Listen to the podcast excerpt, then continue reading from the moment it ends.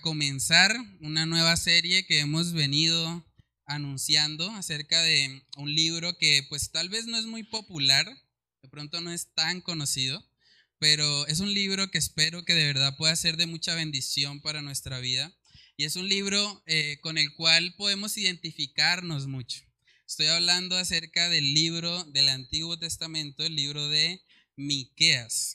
Es un libro precioso, es un libro en el que podemos ver un contraste muy marcado entre lo que es el juicio de Dios por causa del pecado de Israel y de Judá, pero también vemos la misericordia de Dios. Porque así como tenemos un Dios justo, también tenemos un Dios de gracia, un Dios que extiende misericordia.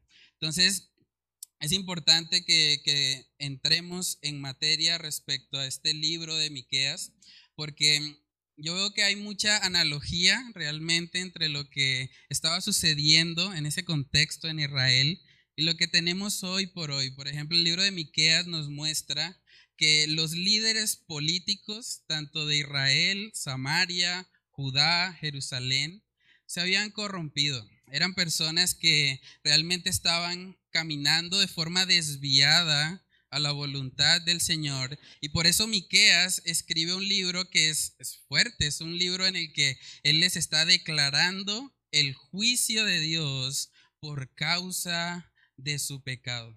Pero realmente cuando comparamos el contexto de Miqueas con la realidad que vivimos, también vemos que hay gobernantes corruptos.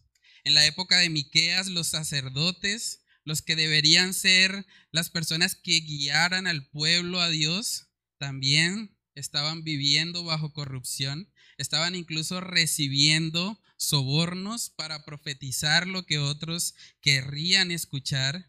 Y realmente vemos muchos paralelos en lo que es nuestra sociedad actual. Entonces yo espero que este libro de verdad pueda ayudarnos a poder vivir como creyentes en medio de una sociedad que de pronto está corrupta, está dañada por causa del pecado, pero como creyentes tenemos el llamado a ser luz aún en medio de esas tinieblas. Entonces, bueno, para introducirnos a ese libro vamos a estar leyendo Miqueas capítulo 1. Miqueas lo encuentran en el Antiguo Testamento ahí en la zona de los profetas menores. Es importante también aclarar que cuando hablamos de profetas menores no nos referimos a que sean de menor importancia, sino que el título de profeta menor es porque la cantidad de profecía es menor comparada con otros profetas considerados, por ejemplo, los profetas mayores como Isaías, Jeremías o Ezequiel. Entonces, bueno, vamos a introducirnos, vamos a leer Miqueas capítulo 1, versículos del 1 al 5 y comenzamos con esta serie de la mano del Señor. Miqueas capítulo 1, verso 1 dice: Palabra de Jehová que vino a Miqueas de Moreset en días de Jotam, Acaz, Ezequías, reyes de Judá, lo que vio sobre Samaria y Jerusalén. Oíd pueblos todos, está atenta tierra y cuanto hay en ti, y Jehová el Señor, el Señor desde su santo templo, sea testigo contra vosotros. Porque aquí Jehová sale de su lugar y descenderá y hollará las alturas de la tierra, y se derretirán los montes debajo de él, y los valles se hendirán como la cera delante del fuego, como las aguas que corren por un precipicio. Todo esto por la rebelión de Jacob y por los pecados de la casa de Israel. ¿Cuál es la rebelión de Jacob? ¿No es Samaria? ¿Y cuáles son los lugares altos de Judá? ¿No es Jerusalén? Vamos a orar. Padre, queremos pedir, Señor, de tu dirección en esta mañana. Queremos que seas tú, Señor, a través de tu Espíritu Santo, enseñándonos, guiándonos a través de este libro, Señor, que vamos a estar estudiando. Padre, yo te pido que despiertes un deseo en nuestros corazones por escudriñar tu palabra, por profundizar en ella. Ayúdanos a recordar, Señor, las palabras que tú mismo dijiste cuando dijiste en Juan, escudriñad las escrituras, porque a vosotros os parece que en ellas tenéis la vida eterna y ellas dan testimonio de mí. Padre, ayúdanos a recordar que toda tu palabra está apuntando a Cristo Jesús, está apuntando a ese mensaje del Evangelio. Y ayúdanos a atesorar, Señor, todo lo que aprendamos el día de hoy para que podamos vivir, Señor, conforme a tu propósito y a tu buena voluntad para nuestras vidas. Ayúdanos, Señor, en este estudio, te lo pedimos en el nombre de Cristo Jesús. Amén y amén. Bueno, hermanos, vamos a comenzar entonces con la introducción del libro. Yo sé que esta parte de pronto les va a parecer como si fuese una clase, pero es importante que nosotros entendamos ciertos aspectos antes de meternos de lleno a lo que va a ser el estudio expositivo de este libro. Cuando nosotros vamos a estudiar un libro de la Biblia, es importante saber en qué fecha se escribió, quién es el autor del libro, cuál es el contexto geográfico, el contexto histórico de ese libro, porque todo eso nos ayuda a tener un entendimiento más claro de lo que ese libro quiere enseñarnos. Y podemos ver ahí en Miqueas capítulo 1, Miqueas capítulo 1, versículo 1, que el libro empieza de forma muy curiosa. Él va al grano. Miqueas no saluda, Miqueas no quiere parecer amable, él va al grano. Miqueas 1:1 dice, "Palabra de Jehová que vino a Miqueas de Moreset en días de Jotam, Acas y Ezequías, reyes de Judá, lo que vio sobre Samaria y Jerusalén." Cuando nosotros buscamos en el idioma original el significado de Miqueas, ese nombre significa quién como Jehová. Miqueas significa quién como Jehová. Y es un nombre bonito porque no, no está resaltando una cualidad de Miqueas. No está diciendo que Miqueas es alegre, que es una persona introvertida. No dice nada respecto a él. Antes es un nombre que busca exaltar a Dios. Y vemos que desde el principio él empieza diciendo palabra de Jehová. O sea, él está reconociendo que no es él, sino el Señor el que va a hablar a nuestras vidas. Y es importante que nosotros entendamos que este libro, a pesar de estar en el Antiguo Testamento, a pesar de ser parte de los profetas menores, es un libro que es palabra de Jehová. El versículo 1 nos lo está diciendo claramente. Porque a veces cuando llegamos a, libros así en la Biblia, muchas veces pensamos, no, pero es que es, es un libro duro. Habla del juicio, habla de la ira de Dios y como que esas cosas tratamos de evitarlas, como que pensamos, no, esos, esos libros no me gustan, más bien hablemos de un libro que hable del amor, que hable de la gracia. Pero vamos a ver, hermanos, cómo aún en medio del juicio, porque tenemos un Dios justo, el Señor también extiende su misericordia. El Señor también les estaba dando una luz de esperanza en este contexto al pueblo de Israel para que se arrepintieran de su pecado y vinieran a Él. Dice la palabra también en 2 de Timoteo capítulo 3, y aquí es importante resaltar esto. 2 de Timoteo capítulo 3 en el verso 16 dice que toda la escritura es inspirada por Dios y útil para enseñar, para redarguir, para corregir, para instruir en justicia, a fin de que el hombre de Dios sea perfecto, enteramente preparado para toda buena obra. En ese contexto todavía no se tenía el Nuevo Testamento completo. Cuando el apóstol Pablo dice que toda la escritura es inspirada por Dios, él está pensando principalmente en el Antiguo Testamento. Y en el Antiguo Testamento encontramos el libro de Miqueas. O sea que Miqueas es un libro que fue inspirado por Dios. La palabra inspirado ahí significa que salió de Dios. O sea que fue un soplo divino. El Señor le dio sabiduría a Miqueas para que él escribiera este libro y para que hoy, más de 2700 años después, nosotros lo estudiemos y seamos edificados por él. Imagínense eso. El libro de Miqueas hace parte de la revelación que el Señor quería darle a los creyentes por muchos años, incluso por siglos. Saben que una de nuestras metas como iglesia acá en el Faro es predicar expositivamente acerca de toda la Biblia. Nosotros no vamos a escoger solamente los libros que de pronto nos gustan, como los libros más chéveres. Queremos predicar todo el consejo de Dios. Es curioso, en Hechos capítulo 20 vemos cómo el apóstol Pablo, estando en Éfeso, él dijo las siguientes palabras. Él dijo, porque no he rehuido a anunciaros todo el consejo de Dios. Todo el consejo de Dios. Cada palabra que está en este libro, hermanos, es útil para enseñar, para redarguir, para instruir en justicia. Y yo creo que cuando entendemos eso, vamos a poder acercarnos a este libro de Miqueas con un corazón eh, humilde y reconociendo que aunque su mensaje puede que no sea muy agradable a nuestra carne, realmente es un mensaje que todos necesitamos. Porque todos necesitamos recordar nuestra condición de pecado para poder ir a Cristo como el Salvador que Él es.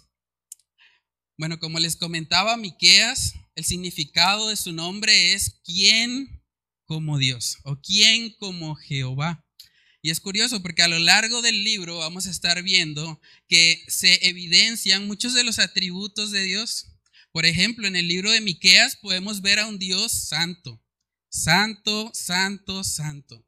Un Dios que no tiene comunión con el pecado. También podemos ver que Dios es un Dios justo y por lo tanto Él va a juzgar conforme a su carácter bueno. También vemos a un Dios soberano, un Dios que tiene el control de todas las cosas y que encamina aún las situaciones difíciles para gloria y honra de su nombre. Y también podemos ver un Dios de misericordia.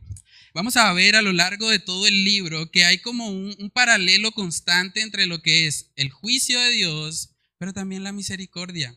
La misericordia que nos da la oportunidad de arrepentirnos a pesar de nuestra maldad. No tenemos mucha información en la Biblia acerca de este personaje Miqueas, solamente lo vemos aparecer en otro libro, aparte a Miqueas, en el libro de Jeremías. Vamos a mirar ese pasaje, Jeremías capítulo 26.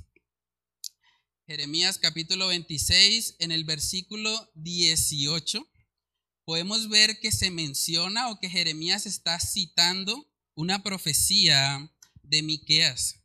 Jeremías capítulo 26, verso 18 dice, a Jerusalén, a las, perdón, ahí no es, estaba en el 25.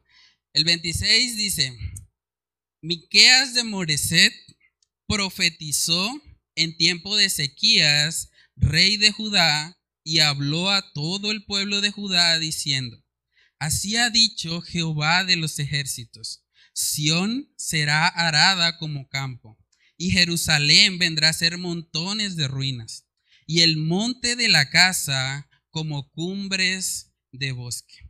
Esa es la única cita por fuera del libro de Miqueas en la que vemos su nombre reflejado. Ahora, para no perdernos en todo esto de los profetas y demás, yo les traje una imagen para que todos podamos contemplar un poco en una línea de tiempo para que tengamos claro cómo van sucediendo estos eventos. Entonces vamos a ver la primera imagen. Aquí podemos ver una línea de tiempo acerca de el tiempo en el que profetizó cada uno de los profetas del Antiguo Testamento. Y es importante tener esto claro porque aquí podemos entender, por ejemplo, Miqueas está ubicado en el año 737 o desde el 737 hasta el 690 más o menos. Y aquí podemos ver a Jeremías, que fue alguien que predicó muchos años después, hasta el 627.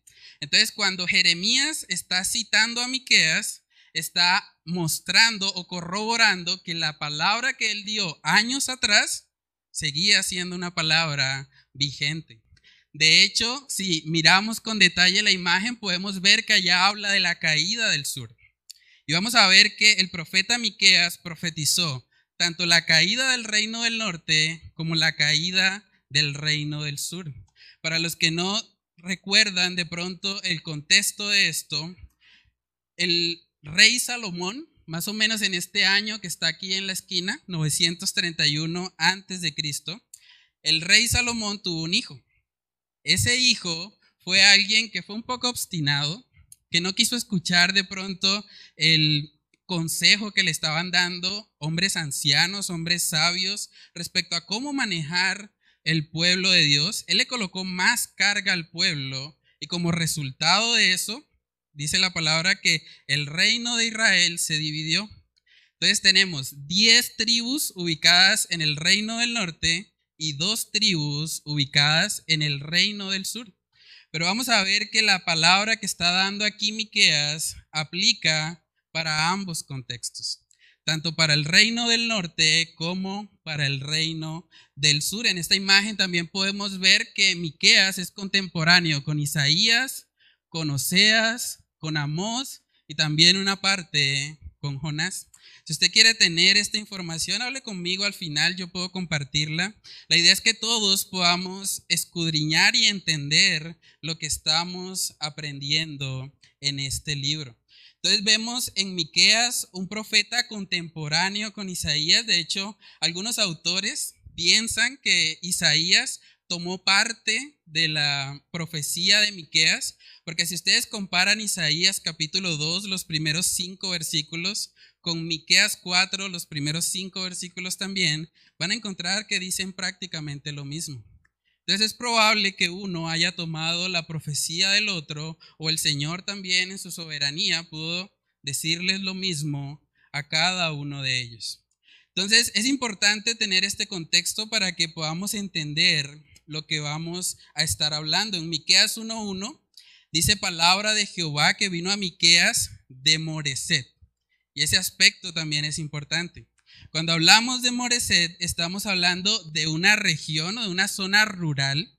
Algunos dicen incluso que Miqueas era considerado el profeta del pueblo o el profeta campesino, mientras que Isaías, que era contemporáneo de él, lo llamaban el profeta de la ciudad, porque vemos a Isaías profetizando en la ciudad de Jerusalén, que era la capital del reino del sur. Entonces, hermanos, vamos a ver un poco acerca de dónde está Moreset, para que tengamos también ese, ese contexto geográfico de lo que estamos hablando. Aquí donde está la estrellita roja está Moreset. Y es interesante porque ustedes pueden buscar un poco acerca de dos arqueólogos que en el año 1898 y 1900, en ese rango de años, ellos estuvieron ahí haciendo excavación y pudieron encontrar las ruinas de lo que fue en su momento la ciudad de Moreset. Y eso es impresionante porque vemos cómo la arqueología realmente demuestra que la Biblia es la palabra de Dios. O sea, encontramos evidencia arqueológica que nos corrobora las escrituras.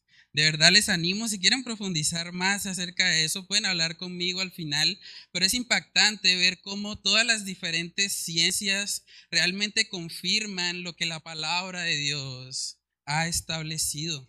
En este libro de Miqueas vemos a un hombre que ministró principalmente en poblaciones pequeñas. Vemos a alguien que amaba realmente eh, el campo, las personas que vivían hacia las afueras de la ciudad.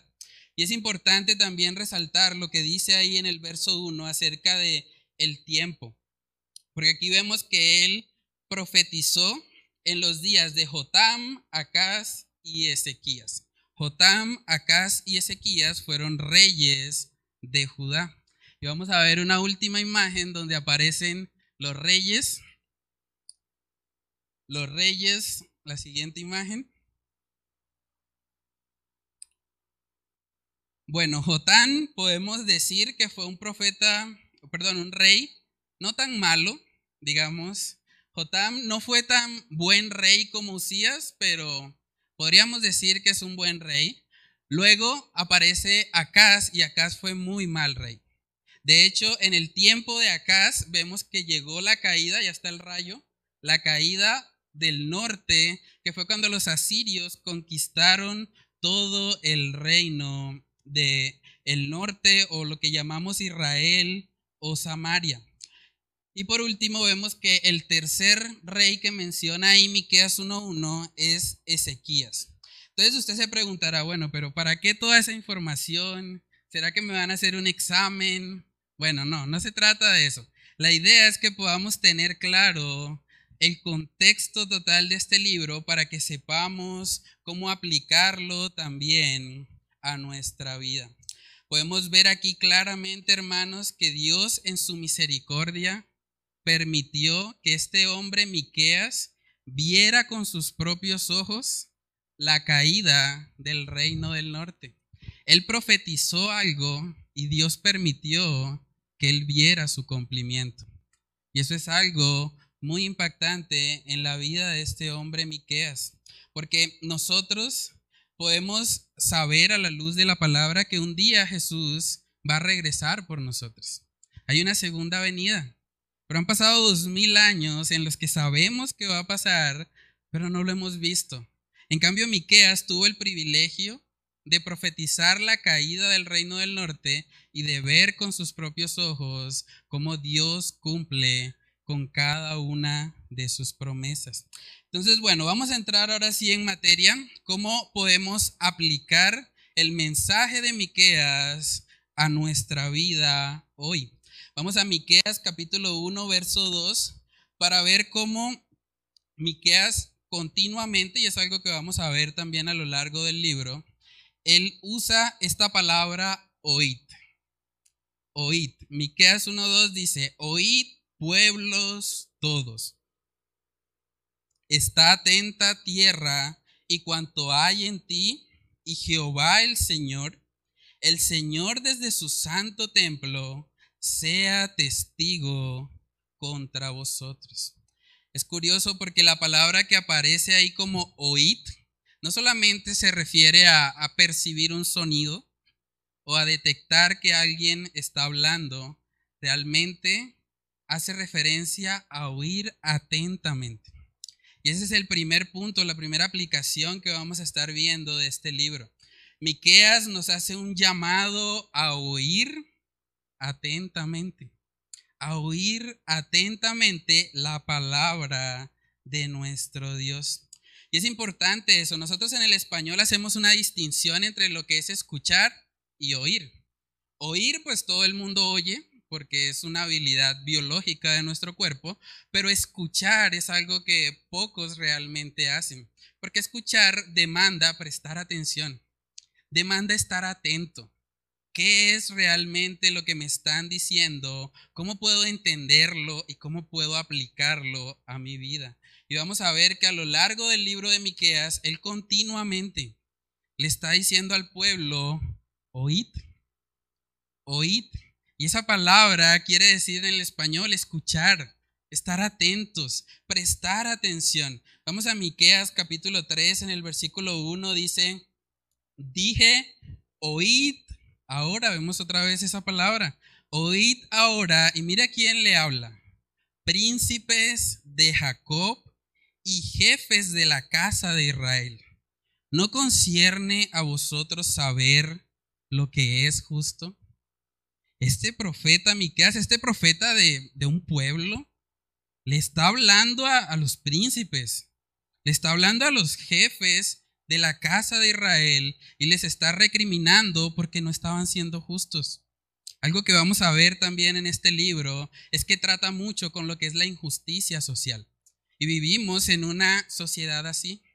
Vivimos en una sociedad donde no siempre se hace justicia, donde a veces el malhechor se sale con la suya, y por eso nosotros necesitamos aprender cómo reaccionar ante ese tipo de situaciones. En Miqueas capítulo 3 en el versículo 9 vamos a ver que otra vez aparece la palabra oíd. Dice, "Oíd ahora esto, jefes de la casa de Jacob y capitanes de la casa de Israel, que abomináis el juicio y pervertís todo el derecho." Que edificáis a Sión con sangre y a Jerusalén con injusticia. Una vez más vemos a este profeta del pueblo, a este profeta campesino, hablándole directamente a los reyes, a los jefes de la casa de Jacob acerca de su injusticia. Este hombre tenía un denuedo que venía de parte de Dios. Por eso al principio del libro él dice palabra de Jehová que vino a Miqueas. Era Dios dándole la valentía para él poder confrontar toda esa situación de pecado que se estaba viviendo, tanto en el reino del norte como en el reino del sur. También en Miqueas, en el capítulo 6, vamos a ver que otra vez aparece esa palabra, ahora dice, oíd ahora lo que dice Jehová. Levántate, contiende contra los montes y oigan los collados tu voz. Oíd, montes, y fuertes cimientos de la tierra, el pleito de Jehová, porque Jehová tiene pleito con su pueblo y altercará con Israel. Esta parte del libro de Miqueas muchas veces nos, nos hace sentir un poco incómodos, porque vemos a Dios airado, vemos a Dios molesto por el pecado. Dice ahí que Él entró en pleito, y él estaba altercando con Israel. ¿Por qué? Por causa de su pecado. ¿Saben que hoy por hoy mucha gente no quiere oír ese mensaje? A pesar de que el mensaje de que somos pecadores y necesitamos un Salvador es algo que necesitamos en nuestra vida, es como la medicina para un, para un bebé, para alguien que está enfermo. Pero hay mucha gente que no le gusta la medicina y no la toma y prefiere vivir en su enfermedad. Hay gente que dice, no, no me hables de un Dios airado, no me hables de un Dios justo, solamente háblame de un Dios de amor, de un Dios de misericordia, de un Dios más amigable. Pero cuando llegan a libros así o a pasajes así, piensan, no, yo eso me lo salto, eso no me interesa. Pero hermanos, si nosotros entendemos que toda la escritura es inspirada por Dios, eso significa que no podemos seleccionar una parte y olvidarnos de otra. Debemos estudiar todo el consejo de Dios, nos guste o no, porque lo necesitamos. Créanme que cuando nosotros meditamos en nuestra condición pecaminosa, meditamos en lo indignos que somos, porque no merecemos nada realmente, pero Dios en su misericordia nos, nos da vida nueva, nos da la oportunidad de salvación. Cuando nos vemos a nosotros mismos como lo que somos, como mendigos, como personas que no merecen el favor de Dios, entonces empezamos a abrazar a Cristo y a verlo como el Salvador que Él es. A ver a Cristo Jesús como aquel que vino para rescatarnos. Hay mucha gente que de pronto ha escuchado acerca de Jesús. Hay gente que ha oído el mensaje muchas veces. Vivimos en una nación colombiana en la que la mayoría de las personas al menos ha escuchado alguna vez acerca de Jesús. Y uno se pregunta, pero ¿cómo es posible que en medio de este conocimiento de que Jesús fue a la cruz para salvarnos, la gente viva como, como si Jesús no fuese su Salvador? Como si Él no fuese el rey de sus vidas. ¿Por qué pasa eso? Saben que la razón principal es que esa gente no ha visto su condición pecaminosa. Como no ha visto su condición pecaminosa, esas personas están diciendo, sí, Cristo murió en la cruz por mí, pero ¿qué? ¿Eso en qué me afecta? Pues chévere que haya muerto por mí. Pero no han visto su necesidad. No han visto que necesitan que Él les rescate que si mueren en esa condición, van a pasar una eternidad en el infierno. Como no han visto eso, no lo han entendido, esas personas viven como paganos. Cristo no es su rey, porque no le han reconocido y no le han aceptado como el Salvador de su vida. Entonces, hermanos, es muy importante que oigamos.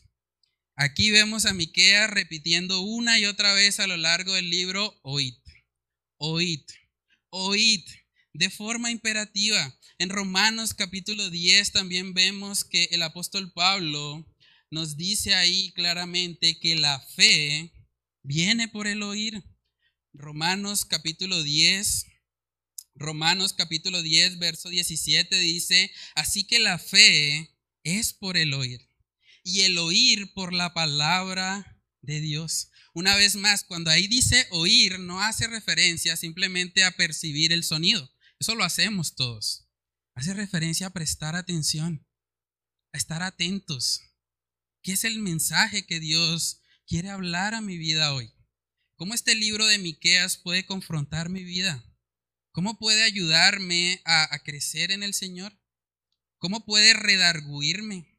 ¿Cómo puede instruirme en justicia? ¿Cómo puede ayudarme a vivir una vida madura en mi fe? Saben, hermanos, que es triste, pero mucha gente, y la palabra de Dios lo muestra, se va a perder porque no oyen. Porque no oyen en el sentido que Miqueas nos está diciendo acá. Porque no prestan atención. Porque están tan ocupados en los afanes de este mundo que no tienen un tiempo para meditar realmente en su eternidad. Para meditar en lo que pasaría si pierden su vida hoy. Y es muy triste, en Mateo capítulo 24 podemos ver un ejemplo claro de eso. Mateo capítulo 24, versículos del 37 al 39. Dice ahí, entonces, perdón, estaba en el 25. Mateo 24, verso 37, dice, más como en los días de Noé, así será la venida del Hijo del Hombre. Miren lo que dice después, porque como en los días antes del diluvio, estaban qué? Comiendo, bebiendo, casándose y dando en casamiento hasta el día que Noé entró en el arca y no entendieron. En otras palabras, no oyeron en el sentido que nos está diciendo Miqueas y no entendieron hasta que vino el diluvio y se los llevó a todos. Así será también la venida del Hijo del Hombre.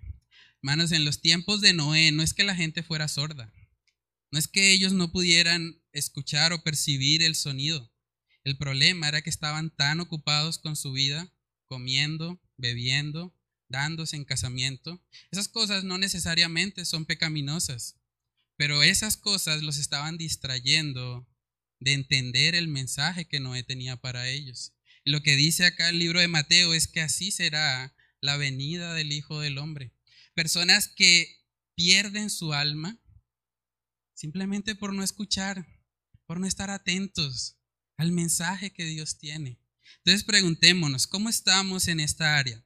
¿Qué tan, qué tan atentos o qué tanto estamos oyendo la palabra de Dios en nuestras vidas?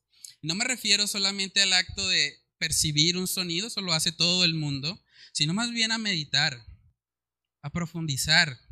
¿Realmente lo que estoy recibiendo en la iglesia, cómo aplica a mi vida? ¿Realmente eso que dicen de la salvación? ¿A qué se refiere? ¿Puedo tener esa seguridad? ¿Puedo saber que si hoy llega un grupo de personas acá armadas y me quitan la vida, ¿puedo estar con Dios? ¿Puedo tener esa seguridad?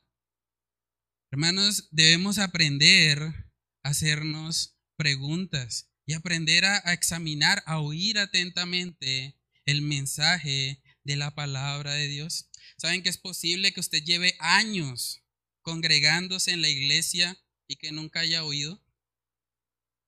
Es posible estar aquí sentado simplemente recibiendo el sonido y pensando, uy, este pastor se está demorando mucho, eso como que habla y habla y habla y no se calla, ¿a qué hora terminará esto? Es posible vivir de esa manera, pero el llamado de Miqueas es oír, estar atentos, presten atención. En primera de Juan capítulo 2, en el versículo 19 vemos que el apóstol Juan dice ahí claramente que hay algunos que aún teniendo comunión con los creyentes, realmente nunca han sido creyentes. Primera de Juan capítulo 2, verso 19, dice ahí, salieron de nosotros, pero no eran de nosotros. Porque si hubiesen sido de nosotros, habrían permanecido con nosotros. Pero salieron para que se manifestase que no todos son de nosotros. Aquí está hablando de personas que tuvieron comunión con creyentes, personas como podemos ser nosotros. Por eso es importante que nos examinemos. ¿Qué tanto la palabra que está escuchando usted acá domingo a domingo ha impactado su vida? ¿Qué tanto le ha llevado a vivir de una manera diferente? Es importante que nosotros pensemos eso. En Mateo capítulo 13 vemos que Jesús dio una de sus parábolas más conocidas, la parábola del sembrador. Y vamos a ver cómo él mismo se encarga de explicarla en Mateo capítulo 13, versículo 19.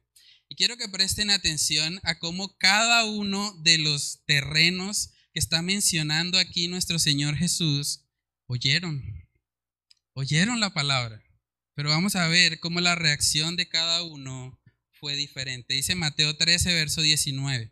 Cuando alguno oye la palabra del reino y no la entiende, viene el malo y arrebata lo que fue sembrado en su corazón. Este es el que fue sembrado junto al camino. Si ven la importancia de entender, cuando nosotros no entendemos qué hace el enemigo, el enemigo llega y me distrae quita lo que fue sembrado en mi corazón y me deja condenado. Dice, este es el que fue sembrado junto al camino. Vamos a mirar el siguiente. Dice, y el que fue sembrado en pedregales, otra vez, este es el que oye la palabra y al momento la recibe con gozo. Pero no tiene raíz en sí, sino que es de corta duración. Pues al venir la aflicción o la persecución por causa de la palabra, luego tropieza.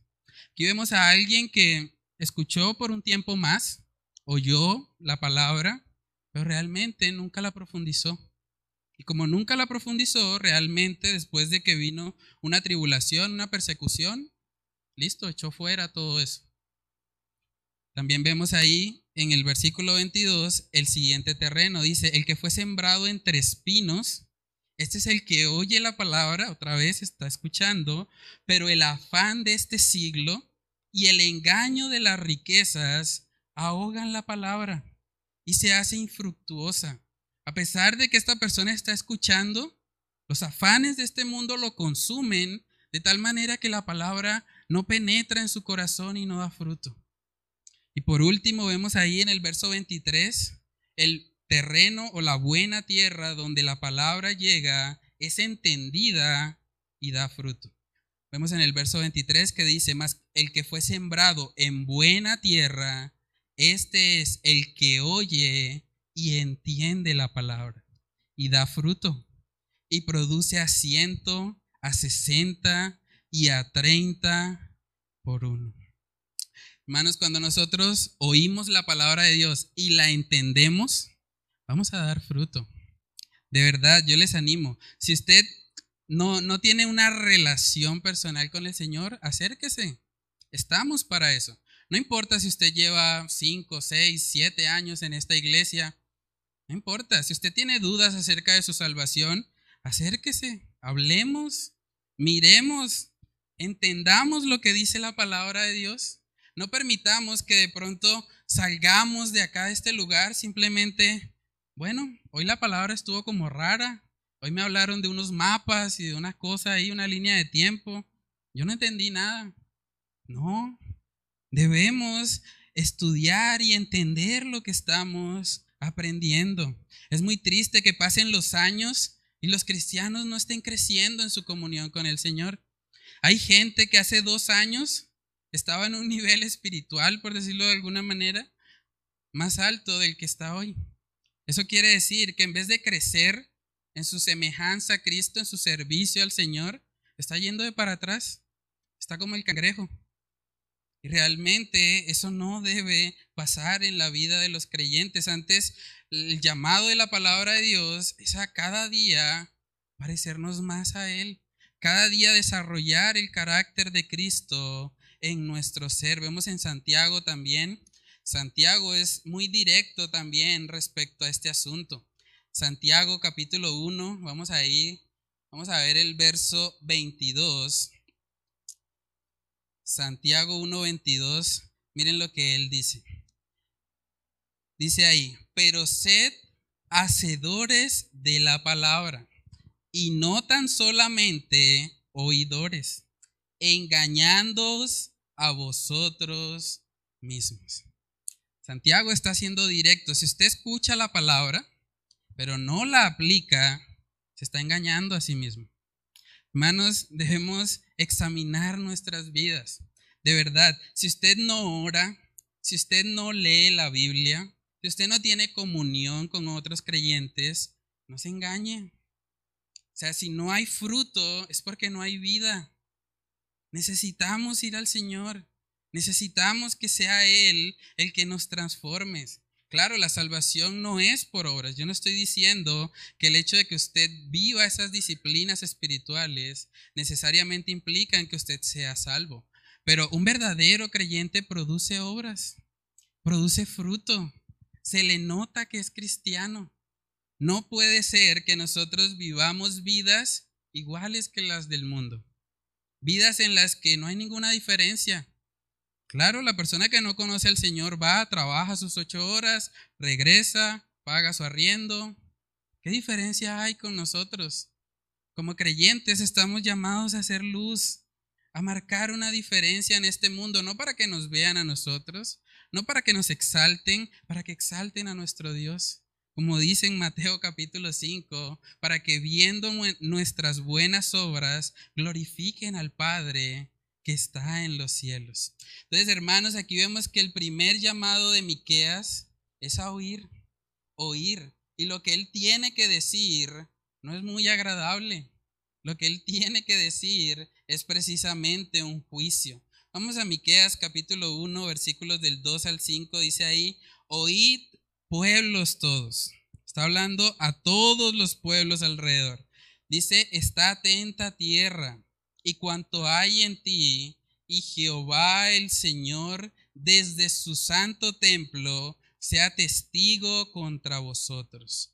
Porque he aquí Jehová sale de su lugar y descenderá y hollará las alturas de la tierra y se derretirán los montes debajo de él y los valles se hendirán como la cera delante del fuego, como las aguas que corren por un precipicio y miren la razón de todo en el verso 5. Dice, todo esto por la rebelión de Jacob y por los pecados de la casa de Israel. ¿Cuál es la rebelión de Jacob? ¿No es Samaria? ¿Y cuáles son los lugares altos de Judá? ¿No es Jerusalén?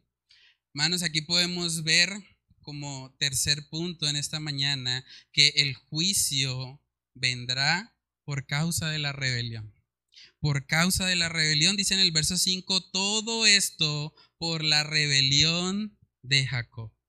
Y es impresionante porque en el versículo 2 dice, sea testigo el Señor. O sea, Dios es el testigo del pecado de Israel.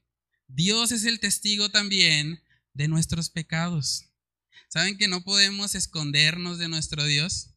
Me gusta lo que dice en el Salmo 139 porque el salmista reconoce precisamente la omnipresencia de Dios, que Dios está en todas partes, que no podemos ocultarnos de Él. Vamos a ver lo que dice Salmo 139, verso 7. Dice ahí, ¿a dónde me iré de tu espíritu? ¿Y a dónde huiré de tu presencia? Si subiera a los cielos, allí estás tú. Y si en el Seol hiciere mi estrado, he aquí, allí tú estás.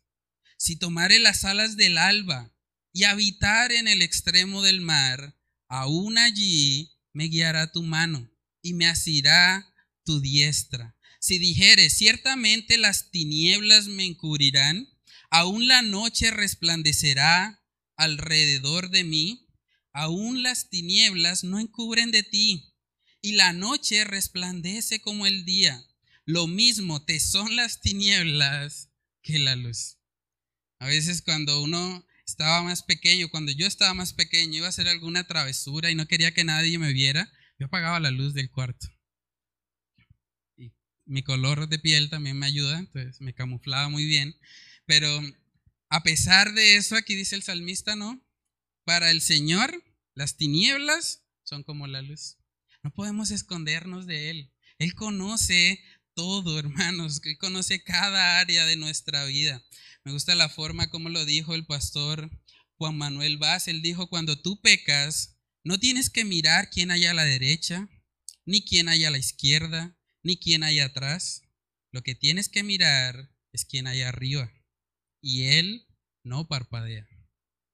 El Señor conoce nuestros corazones. No podemos ocultarle nada. En Hebreos capítulo 4 también vemos que todas las cosas están desnudas y abiertas delante de nuestro Dios.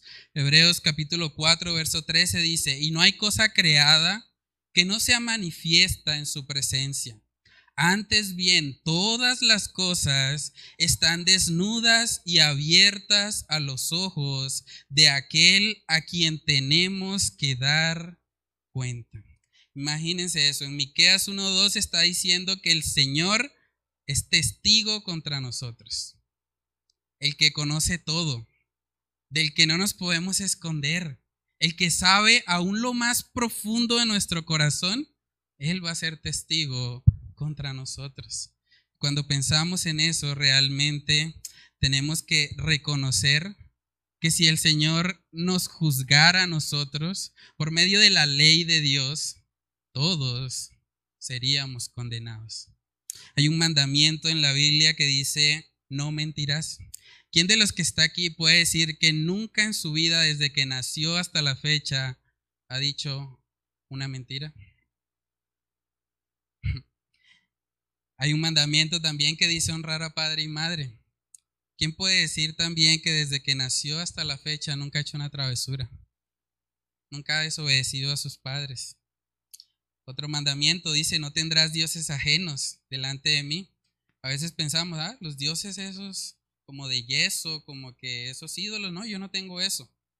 Pero el trabajo puede ser un ídolo.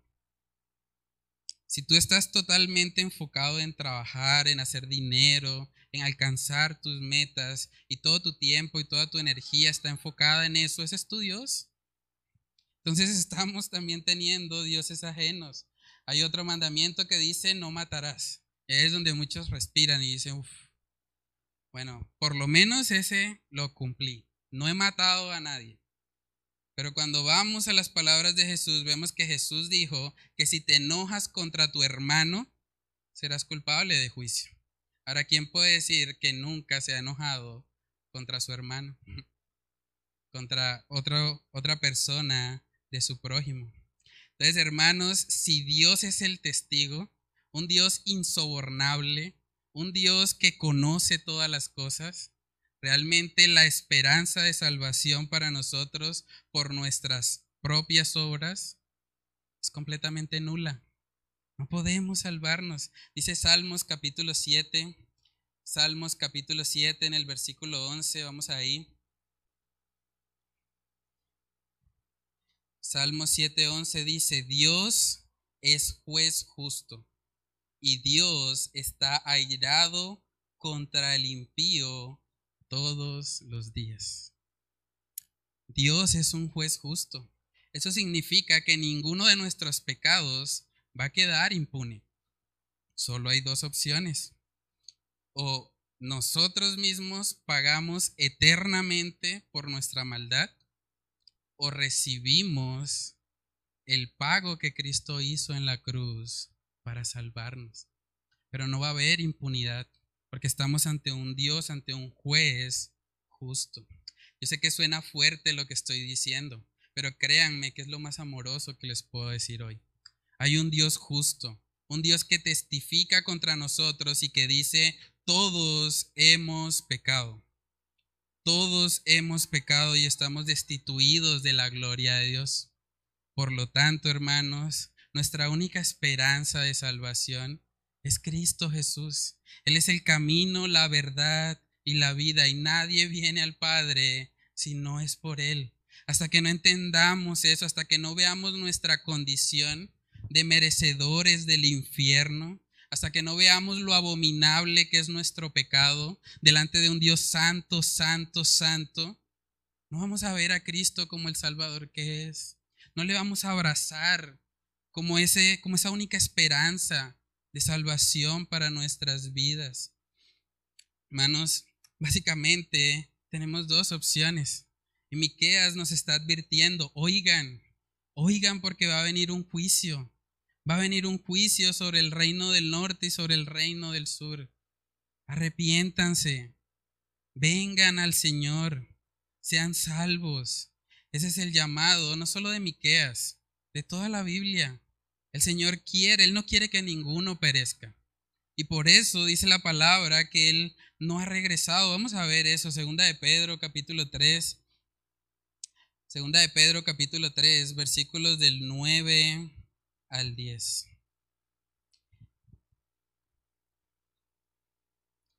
Segunda de Pedro 3, versículo 9. Dice ahí la palabra del Señor. El Señor no retarda su promesa, según algunos la tienen por tardanza, sino que es paciente para con nosotros, no queriendo que ninguno perezca, sino que todos procedan al arrepentimiento. Hay gente que dice, no, esto Jesús, Jesús ya no va a volver. 2021 años. Ya, eso, eso es puro cuento. Pero aquí vemos claramente la razón de por qué Él no ha regresado aún. Él no retarda su promesa, según algunos la tienen por tardanza, sino que Él es paciente. Él está esperando que nosotros nos arrepintamos. Él no quiere que ninguno perezca, sino que todos procedan al arrepentimiento. La pregunta es si ya hemos, nos hemos arrepentido de nuestra maldad, si nos hemos arrepentido genuinamente de nuestro pecado. Ese es el mensaje de Miqueas. Hay un contraste entre el juicio y la misericordia de Dios. El juicio será para todo aquel que no reconoce a Jesús como su Salvador, aquel que quiere librarse su propio camino al cielo. Y la misericordia será para aquellos que se humillan, para aquellos que reconocen al Señor. Ahí mismo en 2 de Pedro 3 vemos que después de mostrarnos la razón por la cual Jesús todavía no ha venido, dice en el 10, pero el día del Señor vendrá. La justicia va a llegar. El día del Señor vendrá, dice ahí, como ladrón en la noche, en el cual los cielos pasarán con gran estruendo y los elementos ardiendo serán deshechos, y la tierra y las obras que en ella hay serán quemadas. El juicio de Dios por causa del pecado va a llegar a nuestra vida, tarde o temprano. Pero el llamado de Miqueas y el llamado del Señor hoy en esta mañana es a que vengamos a Él no tenemos que morir en nuestros pecados. No tenemos que pensar que podemos salvarnos a nosotros mismos por lo que hacemos. Solamente tenemos que correr a Cristo Jesús, reconocerle como nuestro Salvador, reconocerle como el único y suficiente Salvador de nuestras vidas. Solamente Él, hermanos, puede ayudarnos en medio de una sociedad que abiertamente está en contra de Dios. Vivimos en una sociedad de hecho muy parecida a lo que fue el pueblo de Israel en ese momento, una sociedad rebelde, rebelde en contra de Dios. Dios ha establecido un diseño para, para su creación, Él es el dueño de todo. Y la sociedad se encarga de decir, no me gusta, no me gusta. El Señor ha establecido que el hombre y la mujer son los que deben formar el matrimonio. Y la sociedad dice no, yo creo que debe haber una, una pluralidad, hombre con hombre, mujer con mujer, poliamor y un montón de cosas que cada vez se inventan más. Y la sociedad está abiertamente en rebeldía contra Dios. También vemos que el Señor ha establecido que Él es el dueño de la vida. Él es el único dueño de la vida. Y vemos a la sociedad diciendo, no, pues podemos abortar, las mujeres pueden abortar, claro. Si va a ser un tropiezo ese bebé para su futuro profesional, mejor que se deshaga de él. También vemos hace poquito, y de verdad es algo que impactó mucho mi corazón esta semana. Hay, una, hay un caso acá en Colombia de una mujer que es la primera, en, la primera enferma no terminal que está solicitando la eutanasia. Y de verdad cuando uno ve eso, uno dice, pero ¿Cómo es posible que esté sucediendo eso? saben qué es lo más triste? Colombia es el único país de Latinoamérica en el cual está aprobado, aprobada la eutanasia. O sea, somos pioneros en acabar con la vida de las personas. Y cuando uno escucha a esta mujer hablar, la mujer decía, no, pues yo no creo que Dios quiera que yo sufra. O sea, ella en su mente ha creído una mentira, una mentira del diablo, una mentira de Satanás, para que ella acabe con su vida. Y parte de mi oración al Señor por esta mujer es que ojalá alguien pueda acercarse a ella y hablarle acerca de Job. Job tenía sarna de la cabeza a la planta de los pies. Job tenía gusanos en su carne. Imagínense el sufrimiento de este hombre. Y vemos cómo a través, de, a través del sufrimiento, a través de las situaciones difíciles, Job al final del libro dice, de oídas te había oído, mas ahora mis ojos te ven.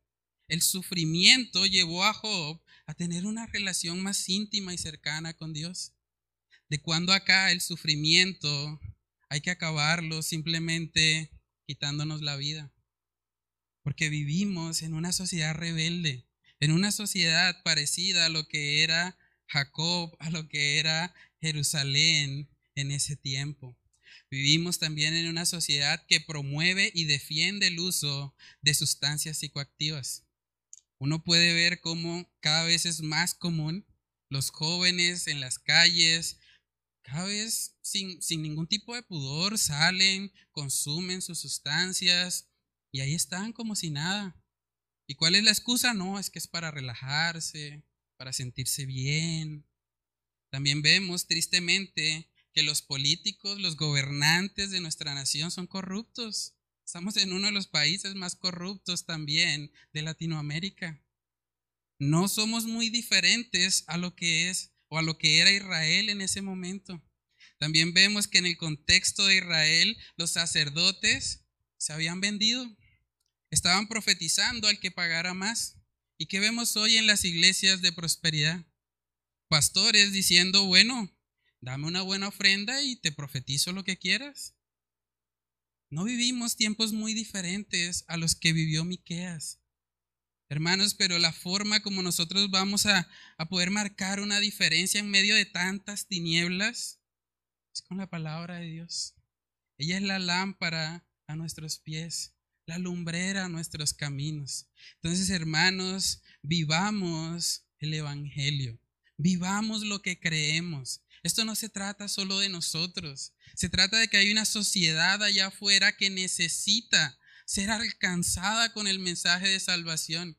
Y Dios va a utilizar a su iglesia, a su pueblo, para ser el instrumento de salvación en la vida de ellos. Nosotros somos los que estamos llamados a contarles las buenas nuevas de salvación. Esa mujer queriéndose quitar la vida, ¿saben quién debería hablarle? Un cristiano.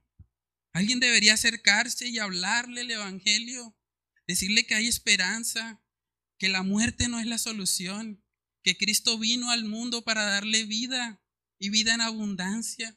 Alguien debería contarle eso. Deberíamos ser nosotros, hermanos, los instrumentos de Dios en la tierra para que este mundo le conozca, para que el mundo sepa que aunque hay un juicio, aunque hay un pecado que todos hemos cometido, también hay esperanza. Hay misericordia de Dios para el que cree, para el que se humilla delante de Dios y viene a Él con un corazón contrito y humillado.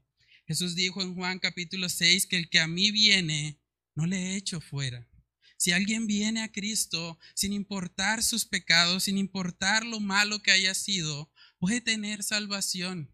Y nosotros podemos ser los embajadores que les contamos a esas personas cómo ser salvas. Entonces, hermanos, que el estudio de este libro de Miqueas pueda ayudarnos, pueda retarnos a vivir conforme al llamado que tenemos de ser luz y sal de este mundo. Vamos a orar. Padre, te damos muchas gracias, Señor, por este tiempo.